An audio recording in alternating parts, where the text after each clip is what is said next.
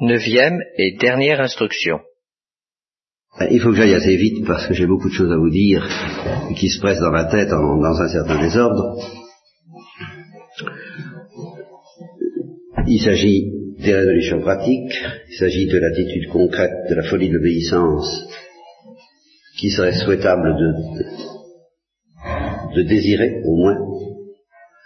Et on ne peut pas aimer Dieu, chercher Dieu sans avoir le désir efficace de la folie d'obéissance. Et alors, euh, on bute tout de suite dans l'Église latine sur cette distinction traditionnelle entre le fort interne et le fort externe. C'est-à-dire l'obéissance au fort externe, c'est l'obéissance euh, à tout ce qui concerne la vie commune, la vie matérielle, euh, la géographie, être ici ou être là, faire ceci ou faire cela, balayer, voyager, occuper une fonction quelconque, un travail quelconque, toutes obéissances qu'on trouve dans la vie civile autant que dans la vie religieuse. L'obéissance au fort interne, ah, ça c'est beaucoup plus subtil, c'est celle qui concerne l'attitude de l'âme envers Dieu, c'est celle sur laquelle régnaient les directeurs, les grands directeurs du XVIIe siècle, et on répudie aujourd'hui d'une manière à peu près universelle dans l'Église latine cette obéissance au fort interne. Vous signale que dans l'Église orthodoxe, cette distinction n'a jamais été tellement... euh, les orthodoxes ne sont pas pour les distinctions, quelquefois d'ailleurs ils ont tort, euh, ce sont des intuitifs. Alors le Staret, institution essentiellement orthodoxe, qui n'avait d'ailleurs aucune autorité institutionnelle, le Staret a une autorité charismatique de fait, eh bien lui, évidemment, il règne sur le fort interne autant que sur le fort externe, comme le gourou en Inde. Alors on peut être tenté de dire, euh, l'obéissance au fort interne, c'est c'est dépassé, c'est dangereux, c'est etc., etc. Alors, je maintiens qu'il n'y a pas de folie de la recherche de Dieu sans le désir. Alors là, le désir, ça ne veut pas dire forcément la réalisation, nous, c'est là où c'est très subtil et nous y reviendrons, mais enfin, le désir d'une obéissance, même au fort interne, comme un starets ou un gourou.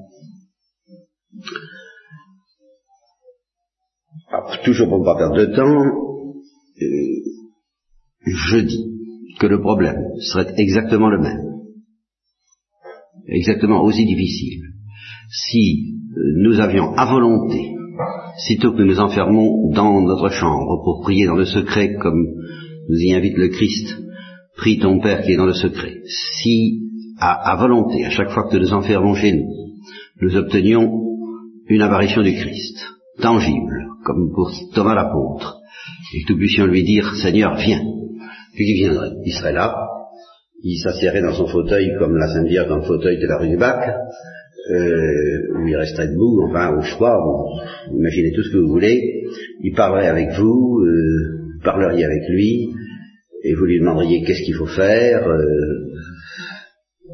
Eh bien, je dis, le problème serait exactement le même que celui qui se pose en fait pour vous. C'est-à-dire que la difficulté d'obéir serait en profondeur exactement la même.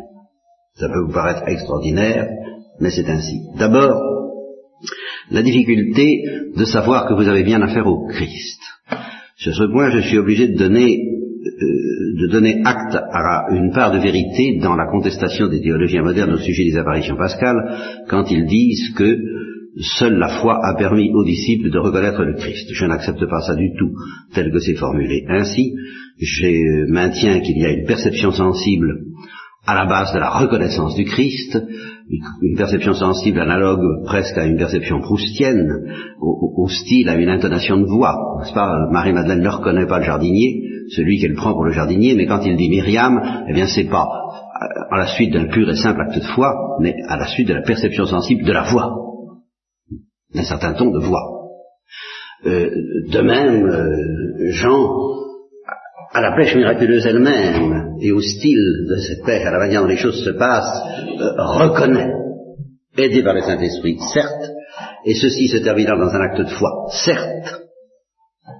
Et Thomas l'apôtre, bien entendu, c'est tout de même, dans le, dans le récit de l'Évangile, grâce à certains signes que ses doutes sont vaincus, ce qui ne le dispense pas d'un acte de foi. En effet, et c'est là la part de vérité qu'il faut reconnaître dans ce que disent les théologiens modernes, mais à condition de ne pas nier, parce que ça, rend complètement inconsistante et ectoplasmique la, la, la, les apparitions pascales, ce qui est très grave au point de vue de la foi. C'est pas mon sujet, c'est pas le moment de m'attarder là-dessus, mais il est certain, je, je maintiens ceci, c'est que si vous aviez une apparition du Christ, non seulement tous les dimanches à l'heure de la messe, par exemple, hein, euh, est-ce qu'il ne vous dispenserait pas d'aller à la messe, d'ailleurs?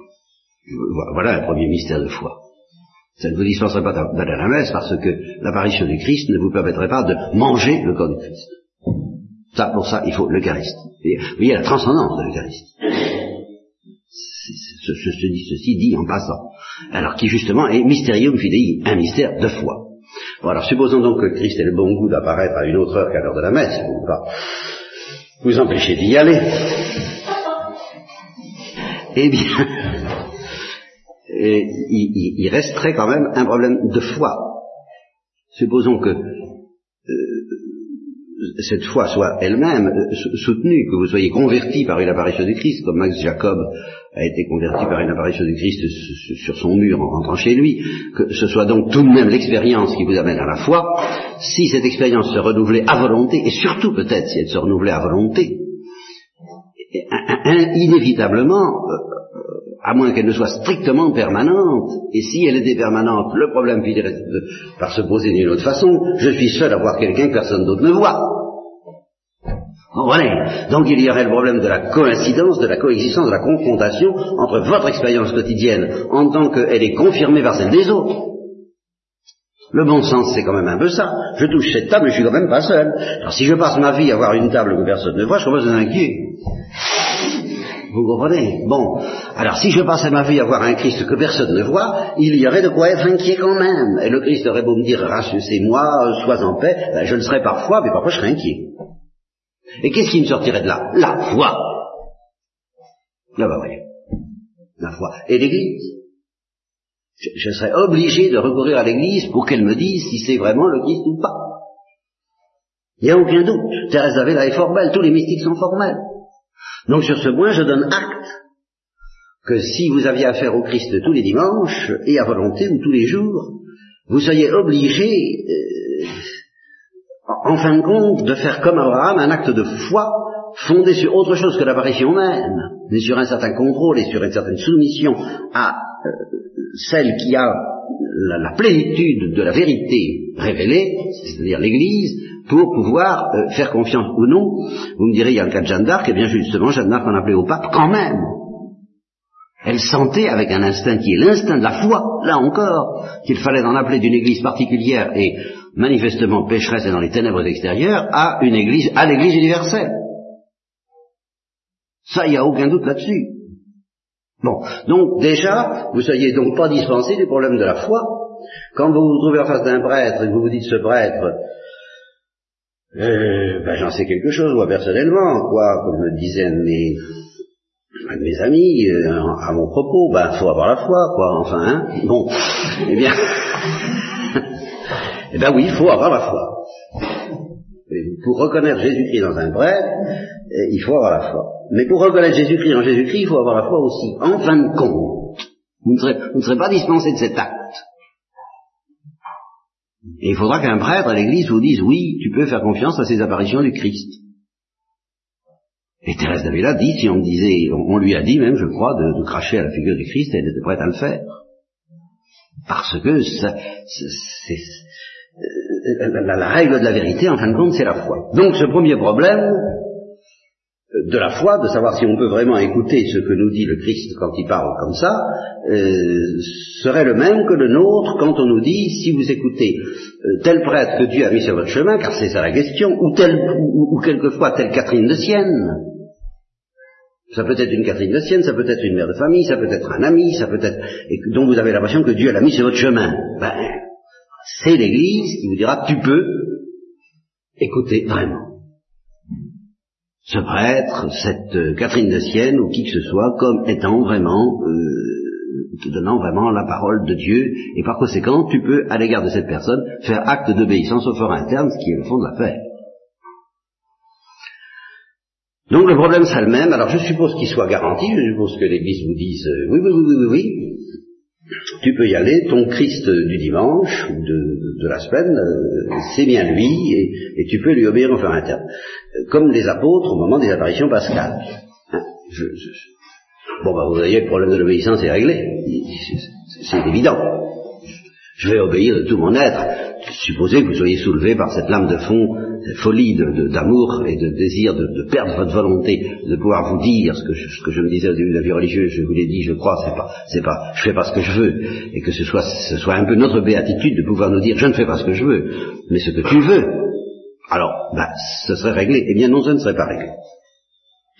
Et alors là, euh, je vais me servir d'une comparaison euh, celle des, télescopes ou des, même des jumelles. Euh, je, crois que dans les jumelles un peu perfectionnées ou les longues vues un peu perfectionnées, il y a une première mise au point grossière qui se fait, n'est-ce pas?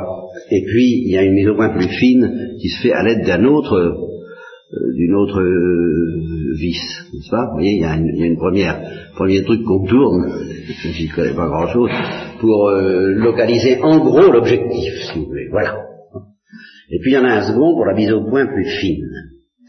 cette comparaison rejoint la comparaison de Thérèse de l'Enfant Jésus sur le gros pinceau et le petit pinceau. N'est-ce pas? Le gros pinceau étant Marie Gonzague auprès des novices et Thérèse de l'Enfant Jésus le petit pinceau. Et qu'est-ce que vient faire cette comparaison ici? Eh bien, c'est que euh, vous éprouveriez, si vous aviez affaire à Jésus-Christ de cette façon, euh, l'impression que Jésus-Christ et le Saint-Esprit jouent à la balle avec votre âme et que ça commence à devenir agaçant cette histoire-là. En ce sens que Jésus-Christ vous renverrait au Saint-Esprit qui vous renverrait à Jésus-Christ. Et pourquoi est-ce qu'ils se renvoient l'un à l'autre et pourquoi à ce moment-là est-ce que justement l'exercice n'est pas si simple, euh, si simpliste que notre euh, grossièreté le voudrait? Mais c'est tout simplement pour le même, la même raison qui a été le drame des apôtres. À savoir que l'obéissance au Christ ne peut être rendue parfaite que par le Saint-Esprit. Et que le Christ lui-même, en tant qu'homme, quel que soit notre amour pour lui, notre générosité, le désir d'obéir à tous les plans, justement, il, vous dira, mais ton obéissance n'est pas musicalement au point. Elle n'est pas assez fine. Mais, qu'est-ce qu'il faut faire? Moi, je suis prêt à faire tout ce que vous direz. Moi, Jésus-Christ, moi, homme, je ne peux pas te mettre tout à fait au point. Il t'est donc avantageux que je m'en aille. pour que par derrière je revienne et que je te mette au point de manière beaucoup plus fine et plus subtile, et ça, ce sera le Saint-Esprit. voyez Et c'est cette disparition du, Christ donnant des ordres en faveur euh, d'un ordre beaucoup plus subtil qui nous sera donné par le Saint-Esprit. Parce que, mais je ne demande qu'à faire tout ce, que vous, voudrez, dites-moi, mais tu n'y comprends rien. je, et c'est exactement ce qu'il dit à ses apôtres. Vous, n'y comprenez rien. Il n'y a, pas moyen. Je pourrais rester pendant 107 ans avec vous et essayer de vous expliquer des choses sur le tableau noir, sur le tableau blanc, sur tous les tableaux. Il y, a, une intelligence de la chose qui vous manquerait. Euh, en tant que je vous parle du dehors, en tant que j'ai autorité du dehors sur votre fort interne, je, je, ne peux pas, je suis découragé, je désespère. Il faut que je rentre, il faut que je m'en aille par la porte et que je revienne par la fenêtre, que je m'en aille par devant et que je revienne par derrière. Et alors là, euh, du dedans, avec la subtilité et la finesse d'une mère et du Saint-Esprit, à la fois, alors euh, mon esprit vous sera donné. Parce que ce qui fait que vous n'arrivez pas à m'obéir avec ce degré de perfection que je souhaite, c'est que justement, le point d'insertion de mon influence sur vous n'est pas assez profond. Tant que vous avez affaire à moi du dehors. Il faut que vous ayez affaire à moi du dedans. Et en ce sens, le, Christ vient disparaître devant le Saint-Esprit, devant son propre esprit. Il faut que je vous donne mon esprit pour que vous compreniez mes commandements. Parce qu'autrement, vous les comprenez toujours du dehors, matériellement, grossièrement, euh, et vous les déformez, et c'est une caricature de ce que je voudrais obtenir de vous, que j'obtiens de vous, quelle que soit votre bonne volonté. Alors, euh, bonsoir. Au revoir, à tout à l'heure. Et je reviendrai de manière beaucoup plus fine et déchirante dans votre cœur, et alors justement, je vous enlèverai votre cœur de pierre et je vous donnerai un cœur de chair qui comprendra, un cœur qui comprenne. Voilà ce qui vous manque pour m'obéir. Et là, le starets dira la même chose. Tu, es prêt à faire un grand pèlerinage à Jérusalem, tu es prêt à faire une pénitence formidable, c'est pas ça que je te demande. Qu'est-ce qu'il faut faire? Ah, Mais je peux pas qu'un autre te le dise, ou plutôt que moi-même, mais mon esprit te le dise. Pour euh, ça, il faut que je disparaisse un peu. Et dans la parabole de la mauvaise servante, que beaucoup d'entre vous ont lu, qui est la sixième lettre aux amis, il se passe exactement ça. C'est ce qui m'avait beaucoup impressionné dans ce poème, c'est que au, début, bon, c'est un grand poème d'amour entre un certain bûcheron qui manifestement est Jésus-Christ et une mauvaise servante qui est manifestement la pécheresse, la Marie-Madeleine de tous les temps. Bon, et, à un moment donné, ben, il s'en va. Et il s'en va dans le pays qui est le sien. Et alors, elle, est en rage de ne pas pouvoir le suivre, et, et c'est la seule manière pour lui d'obtenir qu'elle lui obéisse avec toute la finesse voulue. Je vous répète, la mise au point ultime de l'obéissance même ne peut se faire que de cette façon. Ça n'est pas suffisant ce qu'elle peut offrir en fait de service, n'est-ce pas? Faire la vaisselle, tout ça c'est très bien, mais justement au niveau du fort interne, c'est pas ça. Bon, mais alors, et corollairement, et ça contre tout ce que disent les modernes, quand le Christ s'efface pour laisser la place au Saint-Esprit, ne vous imaginez surtout pas que le Saint-Esprit va vous délivrer du Christ. Il va enfin vous y soumettre.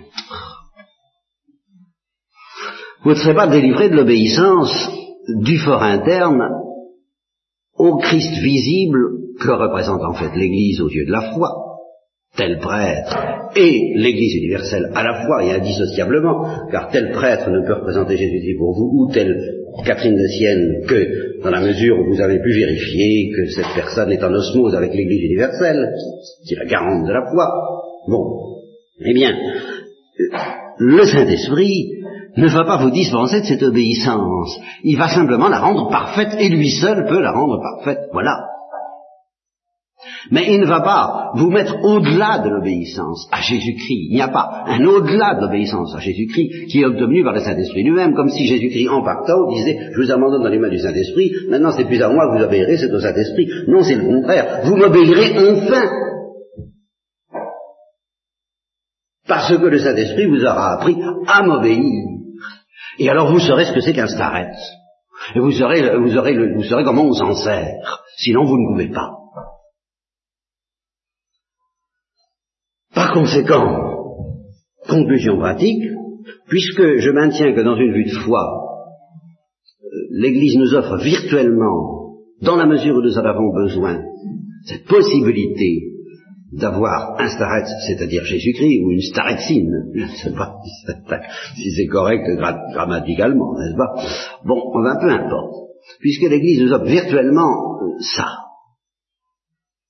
eh bien nous devons le désirer. Et quelqu'un qui ne le désire pas, ah, c'est quelqu'un qui n'a pas envie euh, de ne pas faire sa volonté. Qui veut encore faire sa volonté. Qui ne désire pas être déplumé et dépouillé de, des dernières racines de sa volonté. Il faut désirer ça. Ceci dit, bah, ça n'est pas toujours donné. Eh bien non, ça n'est pas toujours donné en vertu du principe que je vous dis, c'est que Jésus-Christ disparaît souvent. Et que l'absence de starets ou de gourou ou de, de, de mère spirituelle de tout ce que vous voudrez signifie que eh bien, pour le moment, Jésus-Christ pense que ce ne serait pas assez fin et qu'il nous est avantageux que le s'arrête, s'en aille ou soit absent, que Jésus-Christ soit visiblement insaisissable et alors on est, comme Thérèse de l'Enfant Jésus a été pratiquement toute sa vie, eh bien, euh, livré apparemment à, soi-même et, au Saint-Esprit en prise directe, mais ce n'est pas exact. C'est pas exact. Si Thérèse de l'Enfant Jésus avait rencontré Jésus-Christ, soyez tranquille qu'elle lui aurait obéi et lui obéit vraiment euh, humainement. C'est-à-dire qu'elle lui aurait demandé des ordres, des préceptes et des consignes, et des consignes au fort interne, comme la sœur Faustine dont parle Maria Wilowska dans son dernier ouvrage, l'icône de Christ miséricordieux, et où sœur Faustine dit que particulièrement quand on entre dans certaines voies mystiques que Thérèse de l'Enfant Jésus n'a pas connues, et, elle en était consciente et elle en était heureuse, mais plus, quand on entre dans certaines voies un peu extraordinaires, ben, on ne peut pas s'en sortir, dit-elle, sans l'obéissance. C'est impossible. On est fichu. Alors on dirait, bah oui, mais si je trouve personne à qui obéir, eh bien, vous obéissez déjà. Justement, à condition d'en souffrir à la manière dont les apôtres souffraient de l'absence du Christ entre l'ascension et la Pentecôte. Et ils ont retrouvé le Christ sous la forme de l'Église, au moment où précisément la Pentecôte a constitué l'Église. Et ils ont pu s'obéir les uns aux autres comme la Sainte Famille s'obéissait les uns aux autres, comme ils s'obéissaient aux autres dans la Sainte Famille. Alors là, le jeu a pu reprendre.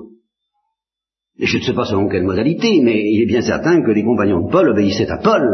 Et en obéissant à Paul, ils obéissaient à la fois à Jésus-Christ et au Saint-Esprit, car c'était tout un.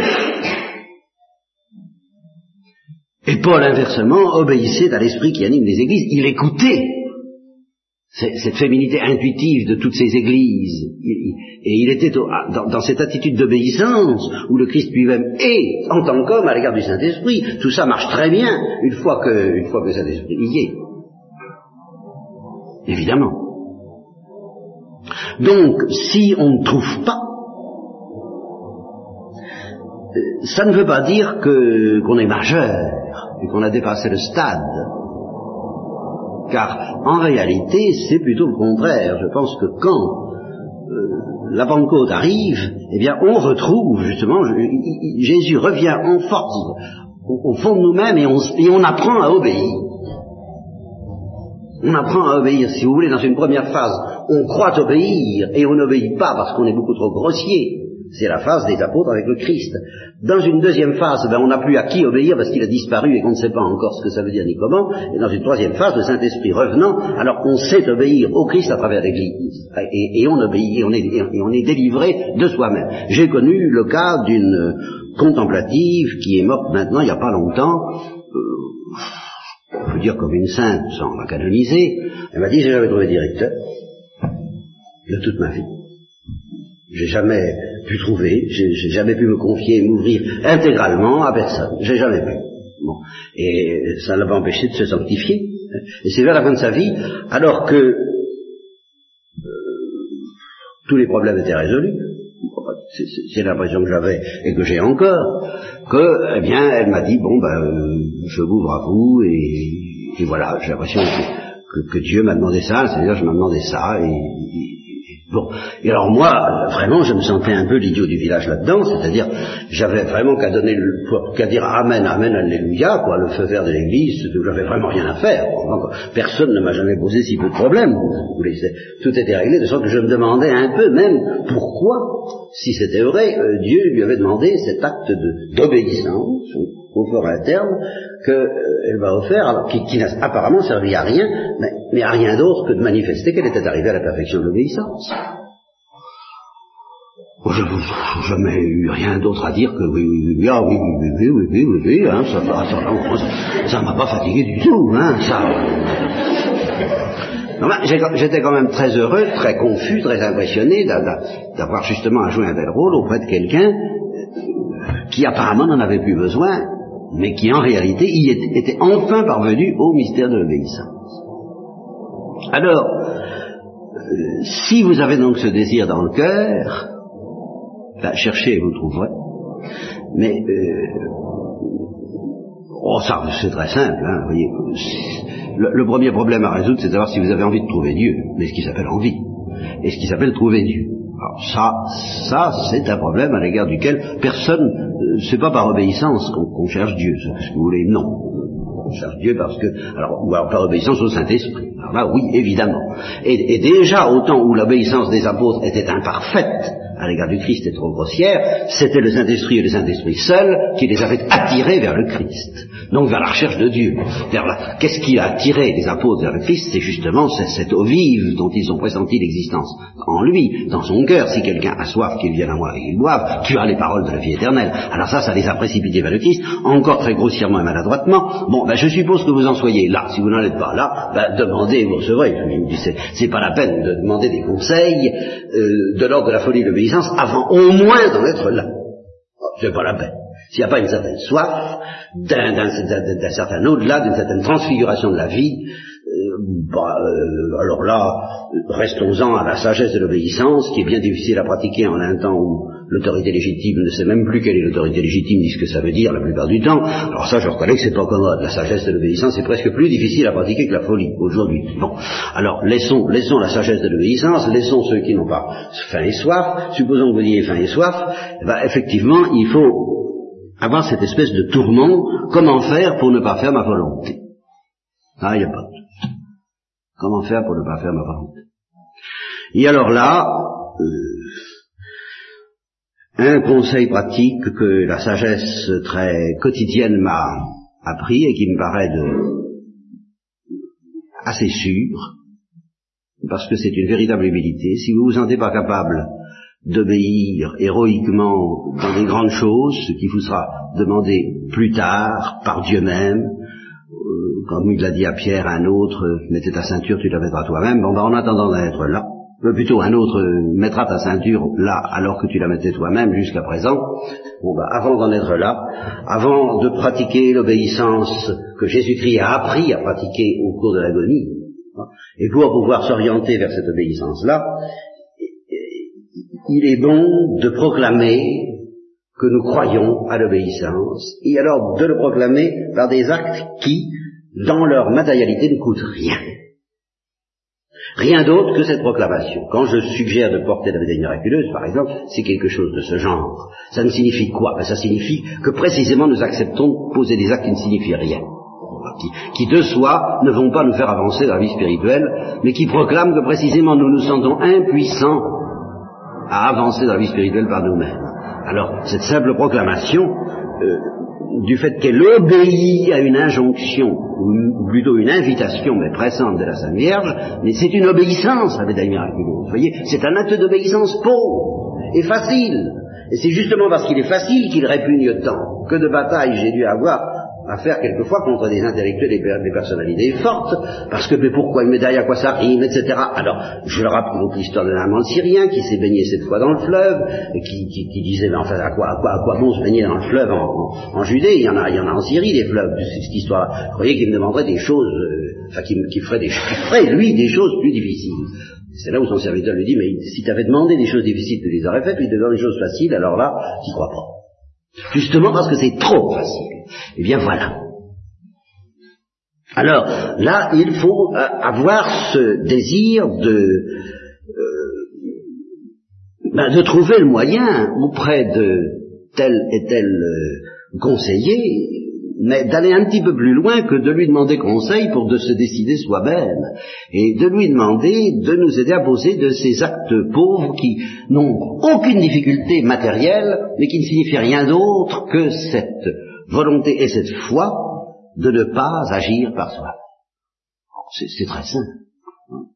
Mais c'est énorme cette affaire-là. Et ça déplace les montagnes parce que c'est la foi grosse comme un grain de CNV, et c'est la foi grosse comme un grain de CNV, c'est pas la, foi puissante, homme euh, de la cananéenne, tu, es un homme de beaucoup de foi. Non, c'est la petite foi grosse comme un grain de sel qui suffit à déplacer les montagnes. Ben, c'est cette petite foi par laquelle on, décide de poser dans sa vie un certain nombre d'actes qui n'ont pas d'autre sens que celui d'être des actes d'obéissance. Et qui ne sont pas difficiles, parce que s'ils étaient difficiles, effectivement, ou bien c'est que Dieu les demande vraiment, et alors dans ce cas, c'est pas à nous de les chercher, ou bien c'est nous qui les cherchons et alors nous leur cherchons une autre vertu que celle de l'obéissance. Forcément. Nous leur cherchons un certain lustre, un certain éclat, celui d'avoir, quand même fait un effort sur soi-même. Mais c'est pas de ça qu'il s'agit. Plus l'acte est facile, plus il est vrai du point de vue de l'obéissance. À la limite, plus il est idiot. Alors là encore, il ne faudrait pas chercher une idiotie masochiste, euh, et c'est là où les directeurs du XVIIe siècle pouvaient commettre des erreurs, comme celui du 19e qui invitait une certaine Madame Royer à l'heure du train, parce qu'il y avait l'heure du train dans un petit village où les trains étaient une invention récente. Alors à l'heure du train, tout le village se réunissait à la gare du côté de 5 heures de l'après-midi. Et alors c'était la dame du lieu, c'était la châtelaine quasiment. Et alors il lui avait demandé d'aller, euh, comme pénitence, d'aller faire un petit tour de valse avec son ombrelle sur le quai de la gare. Évidemment, elle l'avait fait d'ailleurs, elle l'avait fait c'est pas un acte d'obéissance pure parce qu'il s'y mêle une espèce de folie euh, pseudo-orientale, parce que les orientaux sont plus géniaux que ça, euh, qui est d'assez mauvais goût ici. C'est le prêtre qui portait la responsabilité de cette invention. Elle, elle a tout de même bien fait d'obéir, je crois, mais c'est pas ce genre de choses-là qu'il faut espérer ni attendre euh, d'un directeur, d'un sarret au fort interne, n'est-ce pas? Mais c'est des actes plus cachés et quelquefois aussi profondément humiliants, précisément parce qu'ils n'ont pas de sens. Et accepter justement qu'un acte n'ait pas d'autre sens que celui d'obéir, je crois que c'est encore l'acte d'amour le plus pur que vous puissiez poser. Eh bien, euh, il est possible que toute votre vie, je vais, euh, votre vie mystique et finalement votre vie éternelle, euh, se joue autour d'une acceptation de ce genre. Parce que, enfin, honnêtement, supposons que vous, que vous ne vouliez pas faire ça ou que vous n'ayez pas un désir assez ferme et assez fort de le faire. Quelle excuse avez-vous? Que je. Oui.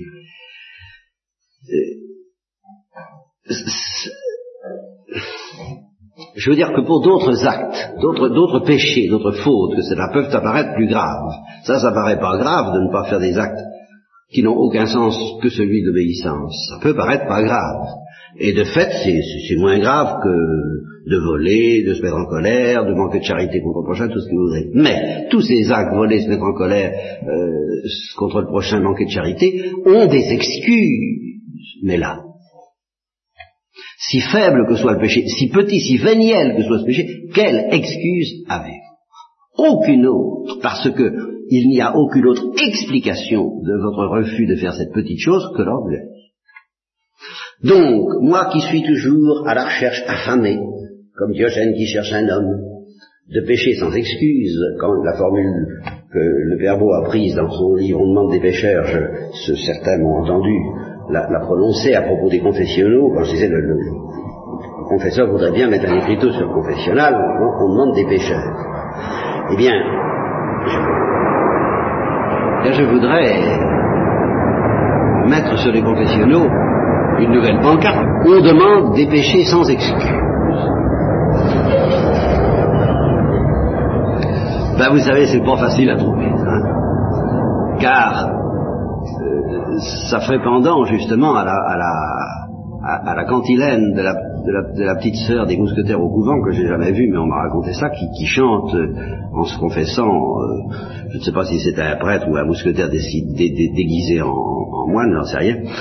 Mon père, je m'accuse, mais cependant sachez que quelque chose excuse chacun de mes péchés. ça, se chante. Eh bien, c'est en face de cette cantilène que je voudrais mettre, eh bien, on, demande des péchés sans excuse. Et là encore, j'ai envie de dire, si vous bah, cherchez et vous trouverez. Mais cherchez. et alors justement, le fait de... c'est, la plupart des péchés sans excuse que vous trouverez risquent d'être des péchés véniels. Les, péchés mortels que vous reconnaissez, ou alors un péché mortel sans excuse, alors là, ça m'étonnerait que je vous vois. Hein.